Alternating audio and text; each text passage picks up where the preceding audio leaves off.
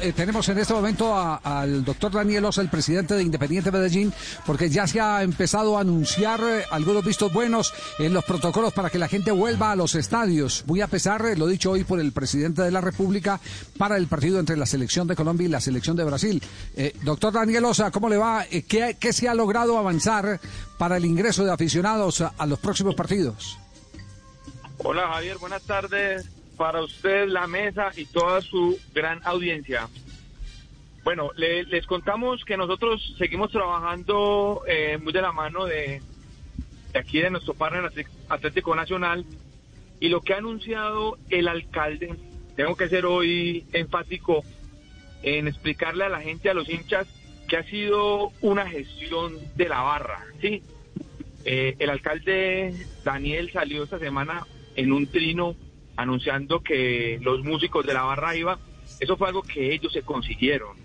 ¿sí? Una gestión importante. Ellos vienen trabajando muy de la mano de la alcaldía, cambiando la imagen como barristas, y eso es un triunfo de ellos. Nosotros, paralelamente, seguimos trabajando en un documento. eh, voy en camino a una reunión ah, en las instalaciones de Nacional, seguimos trabajando, hemos hecho también unas llamadas a la gente de la DIMAYOR, hemos hablado con el presidente, para que estemos todos muy atentos y estemos avanzando el tema, para que una vez tengamos un guiño positivo, estemos listos.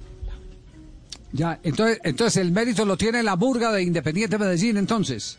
La, barra, sí, ¿cierto? Sí, correcto. Hoy tengo que ser sincero, enfático, y esto es un logro de ellos, de su gestión. Ellos son muy juiciosos en la mesa de fútbol, cada ocho días se reúnen, han hecho gestiones políticas, y nosotros estamos detrás también vigilando el tema. Hoy estuve reunido con ellos en las horas de la mañana, y hay un tema, Javier, importante, y queremos que la gente lo sepa, y ustedes también. Mañana una reunión importante de la mesa de fútbol donde al parecer ya va a llegar la autorización. Ellos han hecho una gestión con el ministerio y nosotros vamos a ser veedores de eso porque no queremos ir en contravía ni de la alcaldía, ni de la DIMAYOR, ni de los ministerios. Yo fui enfático con, con la gente de la barra, le dije, muchachos, no vamos a sacrificar esta final, no nos vamos a, a- a enredar. Si la autorización del ministerio está, cuenten con todo nuestro apoyo. Si no está la autorización, vamos a ser muy cautos y vamos a regirnos por el tema del, del, del, del artículo inicial. Perfecto, presidente, nos queda claro, muy amable, eh, doctor Osa, por, eh, por hacernos las precisiones del caso. Claro que sí, Javier, estoy atento para cualquier cosa y es con mucho gusto. Muy bien, ¿cuál fue el trino, muchachos, del alcalde? Eh, el trino. ¿qué fue El alcalde puso de el- Medellín, Javier, eh, publicó el viernes en la tarde un trino que dice, buena noticia, para la final de la Copa Colombia, el DIN oficial podrá ingresar a 30 músicos de la murga, cumpliendo protocolos de bioseguridad. Gran labor del concejal Alex Flores, que nos acompañó en solicitud al gobierno nacional. Muy O sea, bien, lo da por hecho. Él lo da Eh, por lo, hecho. da, lo- lo da por hecho. Mi- Mire, aquí, este, este es un pero- tema bien interesante. Sabe toda la industria que está pendiente de este, de este asunto, porque si se libera y empieza a llegar la gente a los estadios, también hay otros eh, eh, componentes de la industria, como por ejemplo las orquestas. Eh, eh, que podrán eh, gozar también de esos eh, mismos beneficios, que vuelvan otra vez a grandes escenarios, los espectáculos públicos vuelvan con los protocolos que se logren fundamentar en el proyecto del fútbol.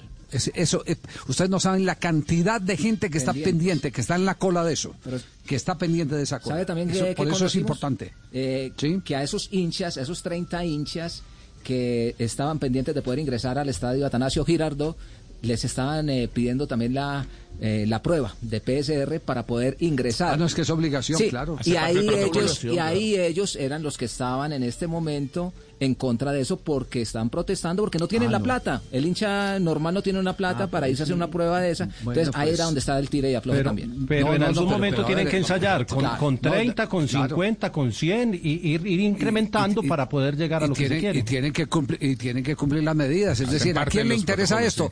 Le interesa a los directivos que por lo menos empiece a entrar la murga, pues le pagan las pruebas a los, a los de la murga. Claro. Así, pero sin es parte de la sí, inversión no se que se tiene que hacer, claro. Y si no, imposible. Bueno,